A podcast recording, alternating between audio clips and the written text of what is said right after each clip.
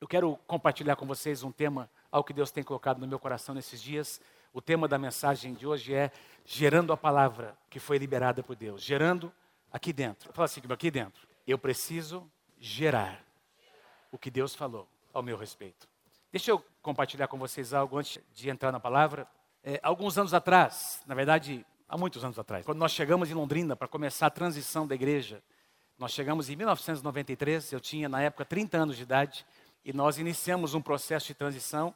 Então eu tinha 30 anos de idade, estou com 54, e nós começamos um processo de transição que na época foi um processo de cinco anos. A gente estava buscando muito ao Senhor sobre o que fazer, como fazer.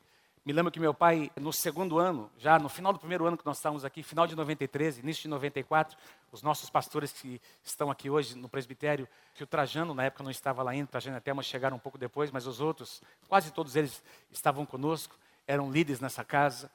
E eu me lembro que meu pai me chamou para conversar, dizendo: apresenta um projeto, o que, que Deus está colocando no seu coração? E nós teríamos então uma reunião de planejamento para começar o ano de 94. Ele pediu: o que, que Deus está colocando no seu coração para a igreja? O que, que você gostaria de fazer? Então, eu fui buscar Deus, eu fui, nós fomos orar, tivemos um tempo de retiro espiritual, saímos, reservamos é, alguns dias para jejuar e orar. E eu me lembro que Deus começou a nos dar projetos que nós apresentamos ao presbitério. Mas me lembro também que naquela época um livro chegou às minhas mãos. Um livro de um pastor muito conhecido na época, o pastor Po Yong Cho, que depois o seu nome foi mudado para Dave Yong Cho. Ele era o pastor na época da maior igreja no mundo. Igreja essa que eu tive o privilégio de conhecer naquele ano, em 93. Eu fui convidado para um grupo, uma caravana com um grupo de pastores, e nós fomos para a Coreia e nós conhecemos essa igreja. Em 95, Deus permitiu que eu retornasse para lá. Uma igreja que na época tinha 750 mil membros, 50 mil grupos familiares. Nós chegamos para um culto das 8 da manhã, tinha tido um culto às 6 da manhã, o primeiro culto era às seis da manhã, de duas em duas horas, tinha uma, um culto num salão, num auditório para 25 mil pessoas. Dois prédios anexos, e esses prédios lotados de gente, com aquele circuito de fechado, transmissão ao vivo, não, porque não cabia no tempo todas as pessoas. Me lembro que eu cheguei ali na, com os pastores que nós estávamos ali juntos, chegamos naquela praça, milhares de pessoas esperando o culto terminar, e quando o culto terminou, parecia um formigueiro saindo daquela igreja, daquele grande templo, e aí nós entramos, uh, aquele milhares de pessoas entramos e aquela orquestra tocando, foi algo muito impactante ao meu coração e realmente como é importante a gente ver, estar em momentos chaves da nossa vida, nós estarmos em lugares, nos conectarmos com as pessoas certas, que vão abrir nossa visão, vão ampliar nossa visão. Amém, queridos? Sempre que Deus quer fazer alguma coisa maior na tua vida, Ele vai te conectar com pessoas que já avançaram um pouco mais que você, que podem contribuir, entrar na sua vida e derramar sabedoria na sua vida. Mas eu me lembro que, além de ver tudo isso, o pastor Show, na época, tinha lançado um livro eu não sei quantos de vocês vão se lembrar desse livro, A Quarta Dimensão. Quem se lembra desse livro, A Quarta Dimensão? Muita gente da época leu, naquela época. É um livro que hoje, acho que pouca gente da nova geração conhece, mas foi um livro que teve muito impacto na minha geração. Ele é vendido ainda. Foi um livro também muito criticado, onde o pastor, por pessoas que bastante conservadoras em relação a atitudes de fé, mas eu me lembro que esse livro mexeu comigo.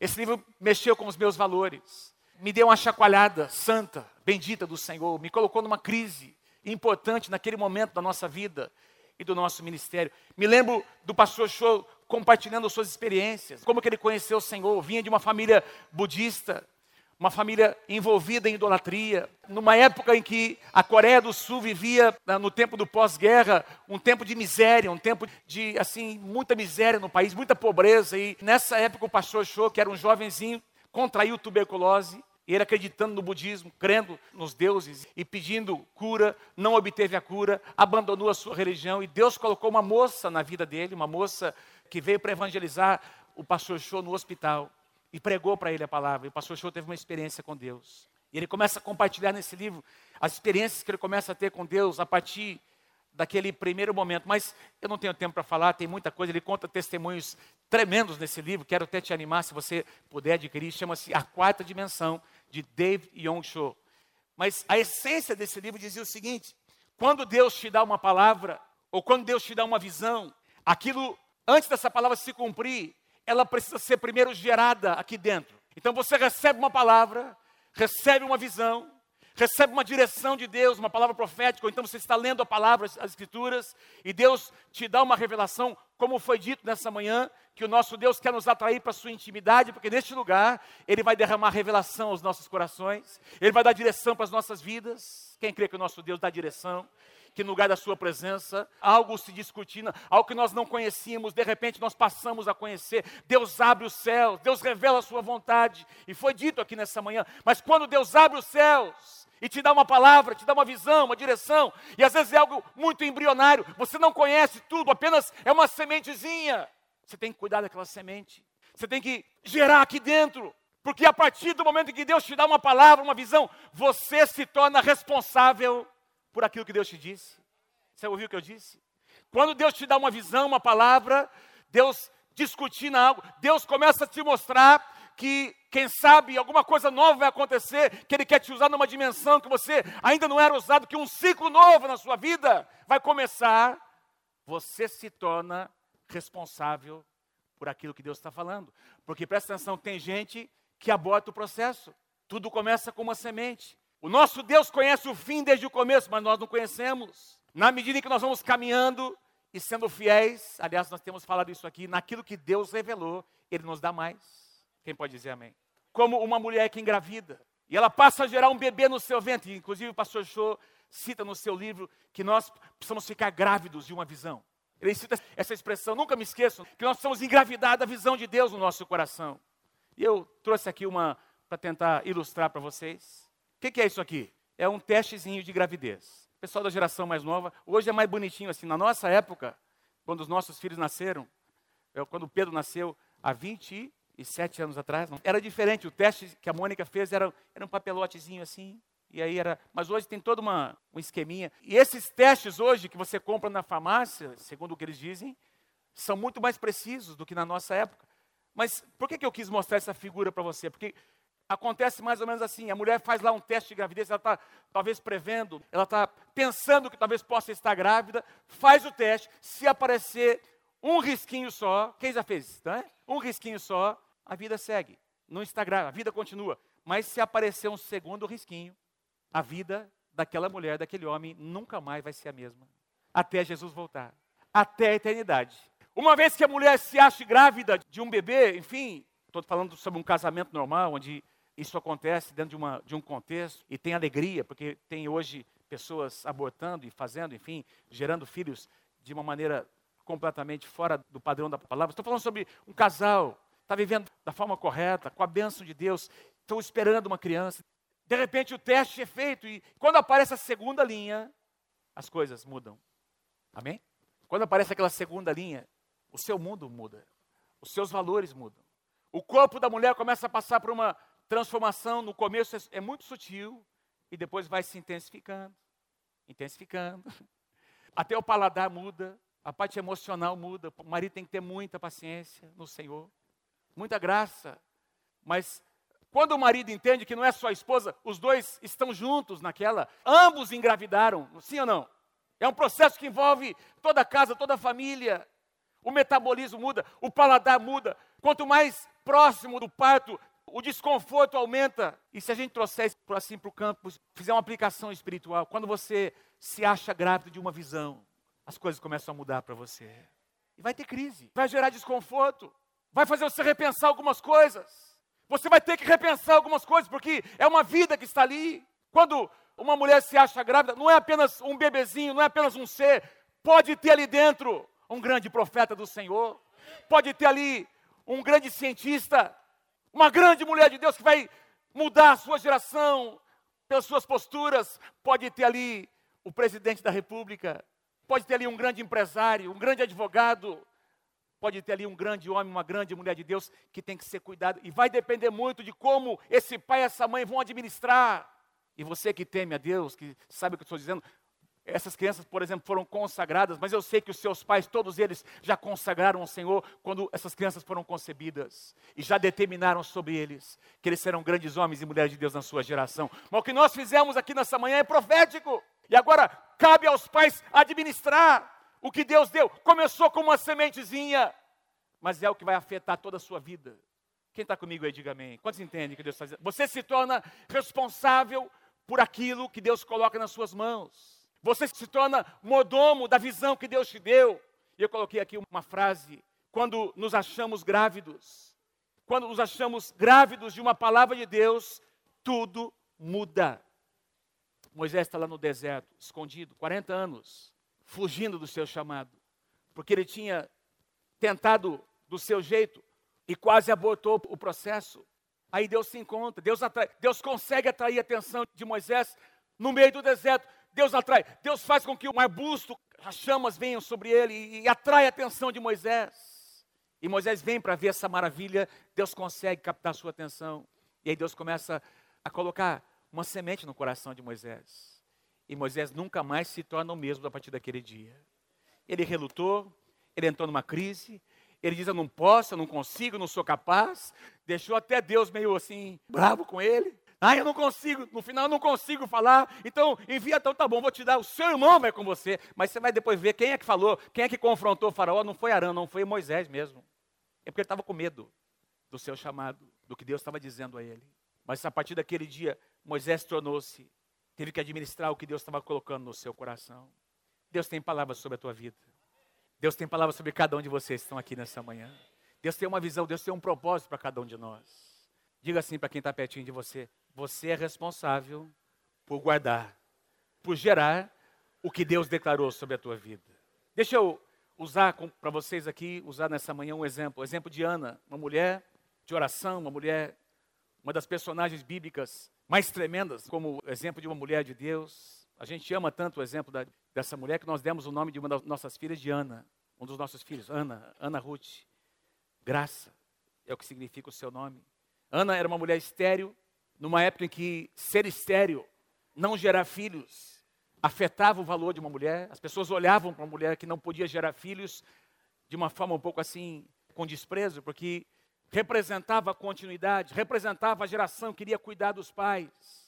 Era algo tão forte na lei, no contexto dos hebreus, queridos, que até a lei de Moisés abriu uma brecha, permitindo que, quando um homem casasse com uma mulher que não conseguisse gerar filhos, esse homem poderia, inclusive, se casar com uma segunda mulher. Não era o propósito de Deus, não era o ideal de Deus, mas foi aberta uma brecha. E o que nós encontramos aqui no contexto de Ana, eu creio que foi exatamente isso, porque Ana era casada com um homem chamado Eucana, um homem de Deus que amava Ana, mas como Ana não podia gerar filhos para este homem, ele provavelmente acabou se casando com uma outra mulher chamada Penina, que gerou para Eucana muitos filhos. Diz que no capítulo 1 diz que filhos e filhas foram gerados. E essa família foi aumentando, enfim, porque Penina gerava filhos. E a Bíblia diz que quando eles vinham anualmente para sacrificar, moravam num lugar distante, quando eles retornavam ali para Siló, onde estava o templo do Senhor Aca, e vinham para sacrificar, diz que havia tensão. Versículo 6 assim, a sua rival, rival de Ana, provocava continuamente a fim de irritá-la.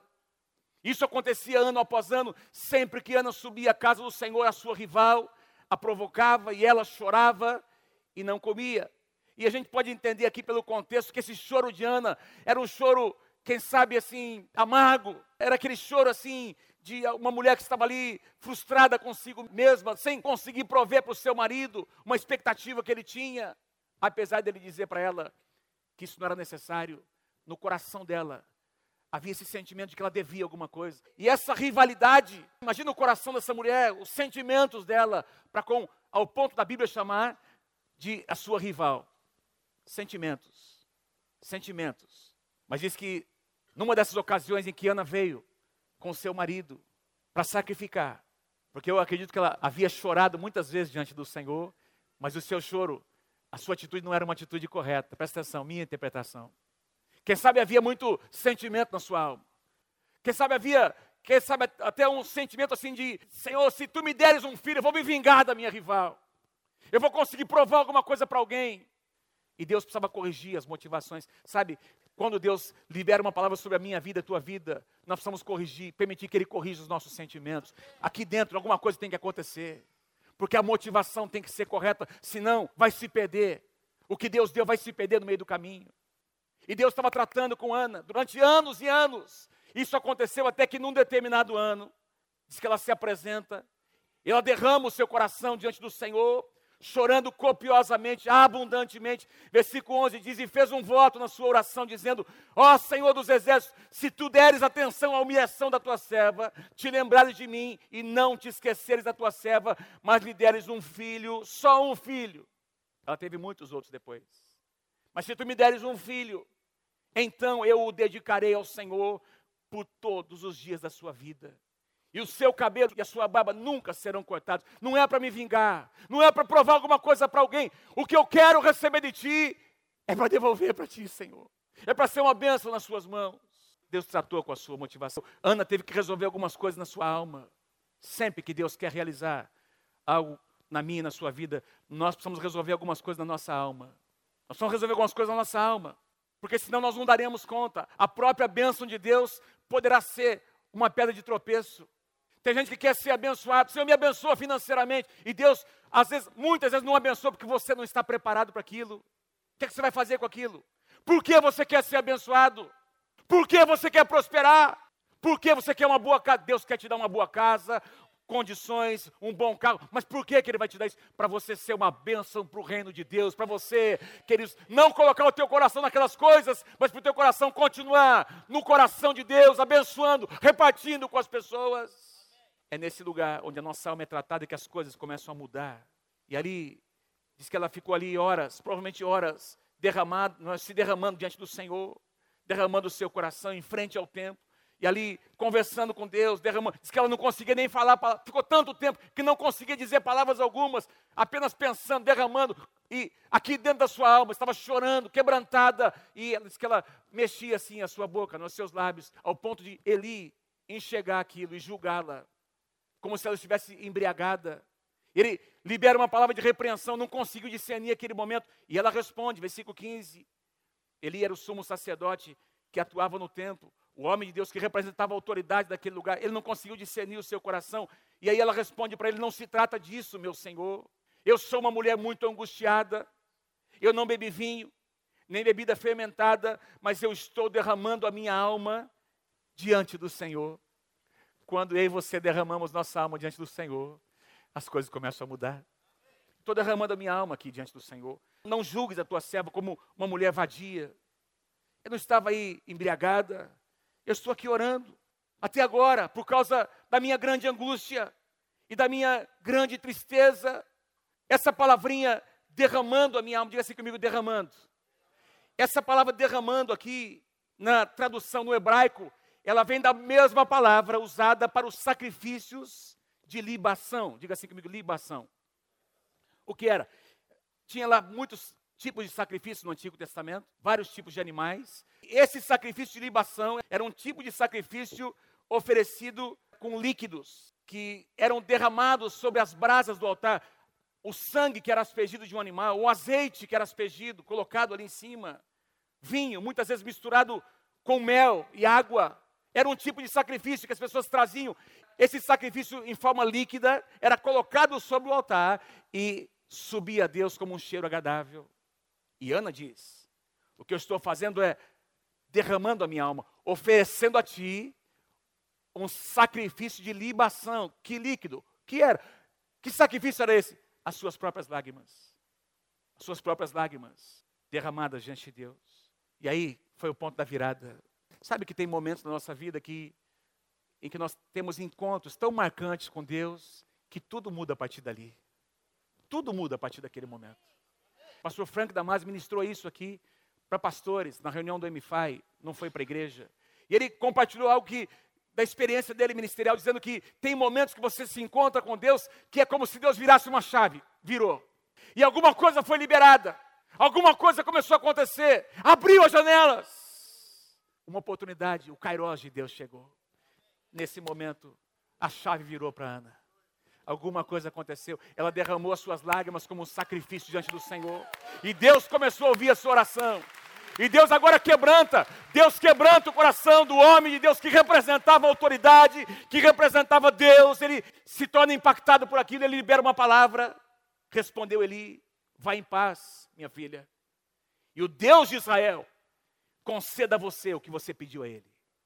Ele nem sabia o que era. Ela não disse para ele que era um filho. Ela disse: Eu estou derramando a minha alma. Tem alguma coisa aqui, aqui dentro do meu coração que eu estou gerando. Aqui dentro. E aí, queridos, ela recebe uma palavra. E aí diz lá então, versículo 18: Então ela seguiu o seu caminho, comeu, e o seu rosto já não estava mais abatido. A tradução atualizada diz que o seu semblante já não era mais triste. Eu pergunto a você: Samuel já tinha sido concebido? Não, porque ela não, não havia estado com seu marido ainda. Porque eles tiveram que ir para casa fazer a parte deles. Aliás, diz lá no versículo que eles foram para casa e tiveram relações. Não tinha acontecido nada. O bebê não estava sendo formado ainda. Mas ela recebeu o quê? Recebeu uma palavra, recebeu uma visão. Eu tenho dito aqui, quando você tem uma palavra de Deus, você tem tudo. Ela recebeu uma palavra e essa palavra entrou aqui no seu coração como uma semente. E ela começou agora a guardar. O seu semblante, a sua postura mudou, porque ela já tinha uma palavra de Deus no seu coração. E ela tornou-se responsável por guardar essa palavra. Ela muda a sua postura, ela muda o seu semblante. Eu queria assim, só comentar o que você conhece. Você tem já ouvido isso muitas vezes, tem muitos livros que falam sobre alguns termos bíblicos que são traduzidos como palavra no Novo Testamento. Tem vários. E no Antigo Testamento, dois principais: Logos, a palavra escrita, e Rema, a palavra que se torna viva, uma palavra que sai com poder, que produz algo. E disse Deus. No princípio era o Verbo, e o Verbo estava com Deus, e o Verbo era Deus. João capítulo 1. Mas se você volta lá para Gênesis capítulo 1, você vai encontrar o verbo sendo liberado, a palavra sendo liberada, a palavra em ação. Rema é a palavra em ação. Em João capítulo 15, versículo 7, nós encontramos, só aqui fazendo um paralelo, Jesus disse: Se vocês permanecerem em mim e as minhas palavras, rema, aqui a palavra hebraica é rema, permanecerem em vocês, pedirão o que quiserem e lhes será feito. Palavra em ação.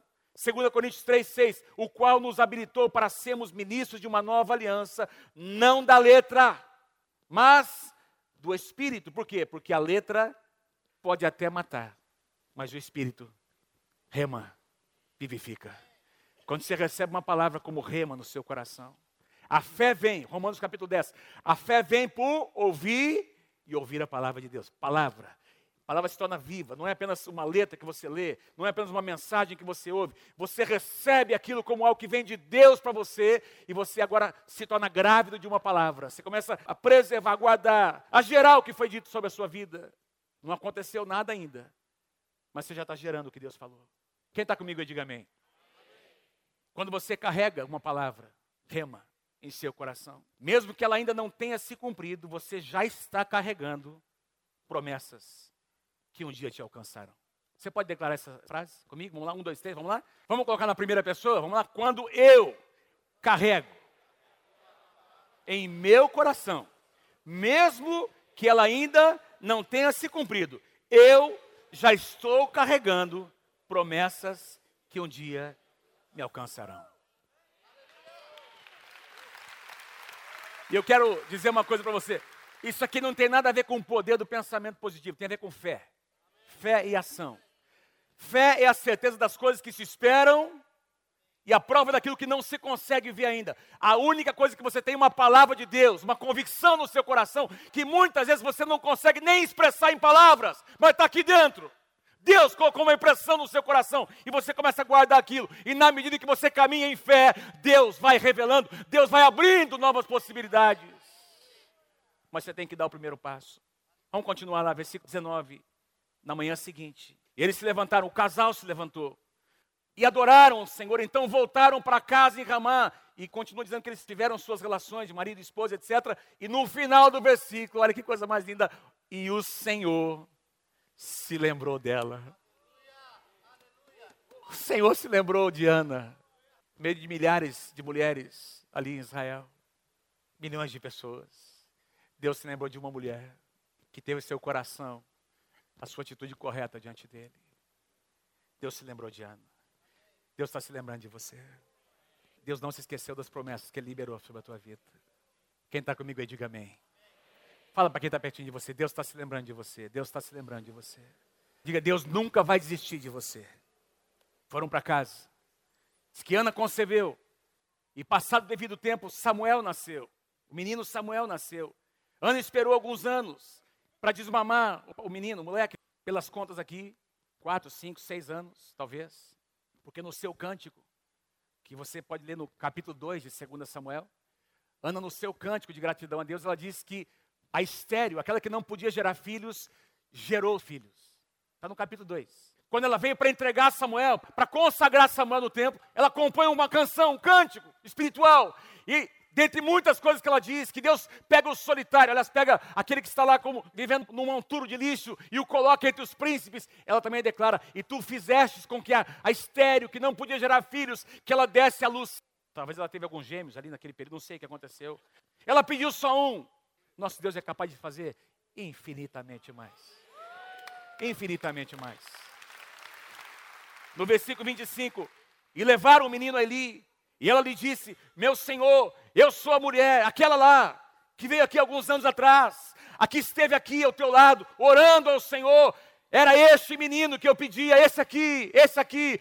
Eu estava lá clamando aquele dia, derramando a minha alma por causa desse menino aqui. Ah, que coisa tremenda. Lembra que você liberou uma palavra?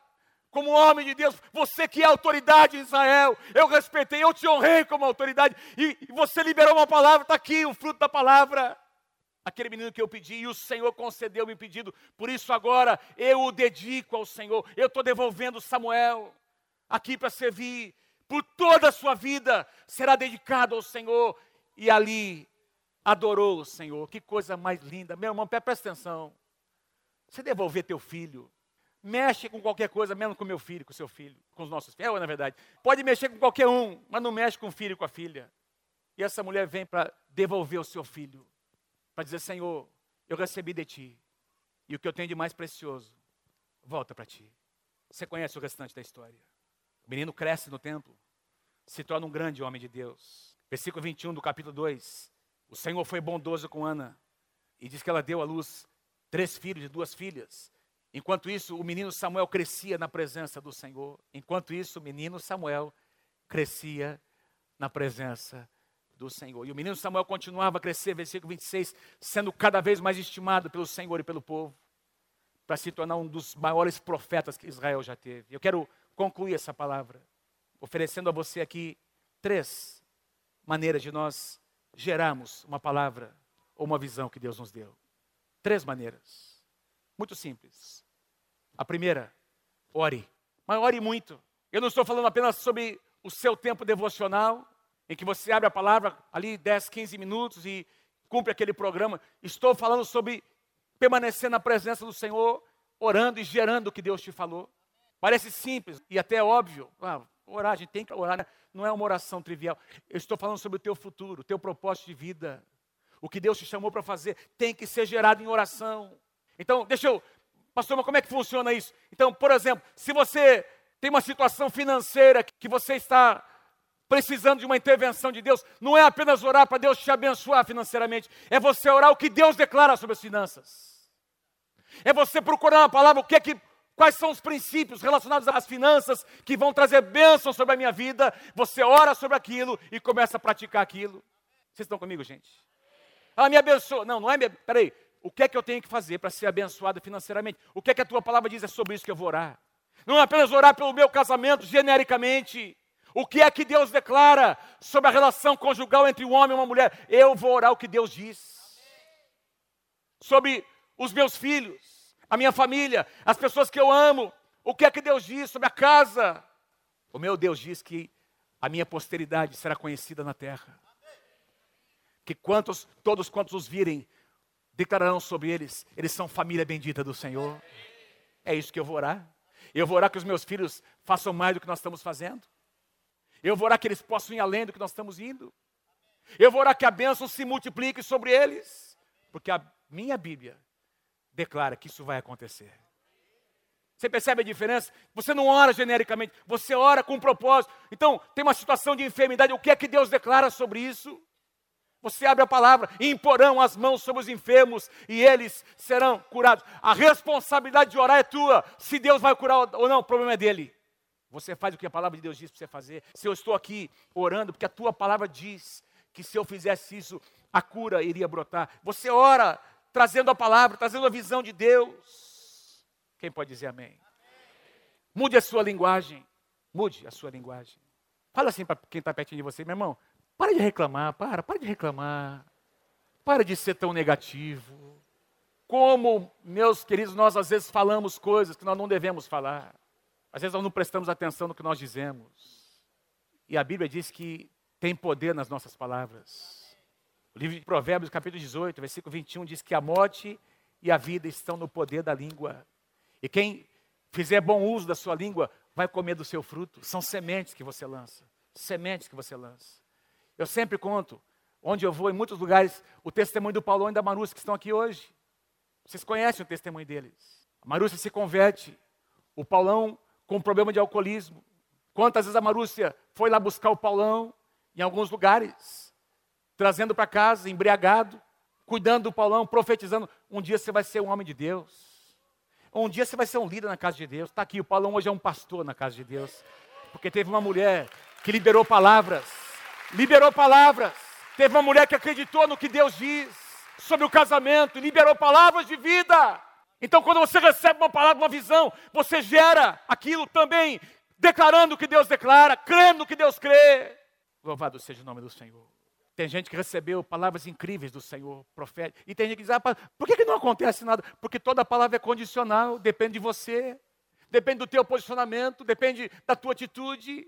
Você tem que regar, você tem que cuidar daquela palavra, a tua linguagem tem que mudar. Eu vou ser, eu vou, Senhor, se tu tem declarado, eu acredito na tua palavra, eu não sinto nada, eu acho que eu não sou capaz, mas eu creio na tua palavra, Senhor.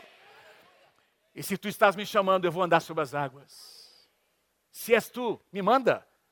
Jesus, então vem. Você tem uma palavra? Você tem uma palavra de Deus? Muda a tua linguagem. Eu quero só dar um exemplo aqui antes de ir para o último ponto. Quando você, já como crente no Senhor, você gera filhos naturais, eu acho que é muito importante os nomes que nós damos para os nossos filhos. Eu acredito muito nisso. Quando você dá um nome que tem um significado, e você a vida toda vai chamar aquele filho por aquele nome, cada vez que você chama ele pelo nome, você está profetizando sobre ele o significado daquele nome. Então, por exemplo, lembra quando o Pedro Elias nasceu? Pedro Elias é um nome muito forte. E eu lembro de algumas, do meu irmão, uma pastora em Curitiba. Nossa, mas que nome forte, né? Pedro. Ninguém chamava de Pedro naquela época, era uma época que só tinha Pedro velho, eram os Pedro, Antônio. Foi uma geração, não é assim, Pedro? E eu lembro quando nós demos o nome de Pedro, teve gente que. Ah, mas para nós, o, nome Pedro nós achávamos bonito, mas mais bonito é o significado: pedra, rocha. Elias, o Senhor é o meu Deus. Logo veio a Ana. Ana significa cheia de graça. Ana, Ruth. Ruth, companheira, amiga. Nós estamos profetizando sobre ela. Quem conhece Ana sabe que ela, a graça que é a Ana, mulher de Deus que ela é, porque toda vez, desde que ela nasceu, que nós declaramos o nome, nós estamos liberando uma palavra, profetizando quem ela seria. As nossas palavras têm poder. André, André significa homem, másculo, viril. Aí, bonitão. Gézer, justo. Homem justo. Teve uma época que o André quis dar uma saída assim para. Começou a questionar. Ah, por que, que todo mundo nessa família tem que ser pastor? Eu não quero ser pastor. Não, não tem problema, você não quer ser pastor. Mas aqui dentro a gente estava dizendo, vai ser, em nome de Jesus. Vai ser. Ele está brigando com o chamado dele, mas vai ser. Não, você não quer, meu filho. As escolhas são tudo. Vai ser, vai ser, vai ser. Porque nós acreditamos que os nossos filhos não serão felizes em outro lugar, a não ser na casa de Deus. Não se realizarão em outro lugar, a não ser na casa do Senhor. E o André, o que disse que não seria, foi fazer uma escola bíblica de quatro anos, se formou no curso de teologia. Hoje está aqui, já trabalhando na igreja de tempo integral, se preparando para ser um pastor na casa de Deus. Por quê, meus irmãos? Porque o nome, o que nós declaramos, a nossa atitude, o que sai da nossa boca, determina destinos. Tenha um senso de urgência. O que, é que significa isso? Quando Deus te diz algo, quando Deus coloca uma visão no teu coração sobre o teu futuro, a tua vida, esse negócio vai começar a te incomodar. Você vai precisar saber lidar com isso. É entre você e Deus. Por exemplo, tem gente aqui que por uma série de razões, algumas justas, você estava no ministério, você foi um líder de célula, um supervisor, e quem sabe por alguma razão, você saiu deste lugar, mas se você tem uma palavra de Deus, eu declaro em nome de Jesus que você está incomodado. O Espírito Santo vai te incomodar, porque você tem uma palavra sobre a tua vida. Tem um chamado sobre a tua vida. Enquanto você não se alinhar a esse chamado, você não vai sentir, se sentir pleno na sua vida. Quantos entendem o que eu estou dizendo? Agora, senso de urgência é é você corresponder rapidamente. Noé, Deus fala com Noé, Noé, vai chover. Chover, o que, que é isso? Vai cair um dilúvio, dilúvio, o que, que é isso? Não chovia sobre a face da terra. Constrói um barco. Barco, o que, que é isso? E lá vai Noé, em obediência à palavra. E Pedro vai nos dizer no Novo Testamento que os homens da sua geração resistiram, não é? Ele tentou pregar a palavra do Senhor e eles resistiram à palavra mais de 100 anos. Sabe o que significa isso? Manoé tinha uma palavra de Deus. E quando Deus disse para ele constrói, ele tinha um senso de urgência no seu coração, ele teve que obedecer a palavra, porque ele foi consumido por esse senso de urgência. Deus disse para Abraão: Abraão, está aqui o seu filho, que você ama, vai lá, me entrega naquele altar, naquele monte. Diz que Abraão esperou 40 dias, um mês. Não, no dia seguinte, de madrugada, Abraão saiu para oferecer ao seu filho senso de urgência. Senso de urgência. José, diante do faraó do Egito, de repente o sonho é revelado, não é para contar a história, e aí Faraó diz: Olha, eu preciso de alguém, de um administrador, não encontro ninguém igual você, tem que ser você. Você é o cara? Ah, não, eu não. Eu não me ensino, não, não, eu, não. José deve ter engolido seco, fez um jejum ali de cinco segundos, uma oração rápida, Senhor, porque todos os sonhos convergiam naquele momento. O que é que ele disse para Faraó? Tá bom, pode contar comigo. Senso de urgência. Ah, mas não me sinto, de, não me sinto capaz. E daí, quem é que disse que você vai fazer o que Deus te falou da sua capacidade? Se Deus te chamou, se Deus liberou uma palavra sobre a tua vida, você vai é na força do Senhor, debaixo da graça de Deus, da unção de Deus, fazer muito mais do que você poderia na tua sabedoria própria. Pode aplaudir o Senhor mais forte, porque é verdade que eu estou dizendo. Aleluia. Eu podia citar muitos exemplos. Esther, Lembra da rainha Esther? De repente ela está ali já no palácio como rainha escolhida, achando que iria apenas que ela chegou naquele lugar apenas para viver a sua modomia. E aí começa um complô contra o povo de Deus. E quando Esther está titubeando, dúvida sobre o seu posicionamento, Deus levanta alguém para dizer: Esther, pensa uma coisa. Você está pensando que foi para você apenas ser rainha que Deus te colocou nesse lugar? Quem sabe não foi para esse momento, para essa hora? Deus te deu autoridade para você, nesse momento, preservar o povo, usar essa autoridade para entrar. Você tem acesso ao rei, ninguém tem esse acesso. Eu posso morrer por isso, mas eu, se eu morrer, Esther disse, porque ela entendeu a palavra, eu vou entrar, eu vou pedir, e se eu morrer, eu morri. E Deus usa essa mulher para que toda uma nação pudesse ser preservada. Senso de urgência. Está ali alguns pescadores, e Jesus diz: pode abandonar tudo isso aí, eu vou fazer de vocês, de hoje em diante, pescadores de homens deixaram suas redes, deixaram seus afazeres e se lançaram debaixo de uma palavra, senso de urgência. Se Deus falou, Saulo, por que me persegues? Saulo tem uma revelação, uma, encontra a presença de Deus, vou mudar o teu nome, vou fazer de você, vou te ensinar o que é que significa sofrer por mim. E de perseguidor da igreja se torna o maior homem, depois de Jesus, o maior em projeção, em profundidade, em extensão do ministério, porque ele teve um encontro com Deus, senso de urgência. Senso de urgência. Oração, linguagem, senso de urgência.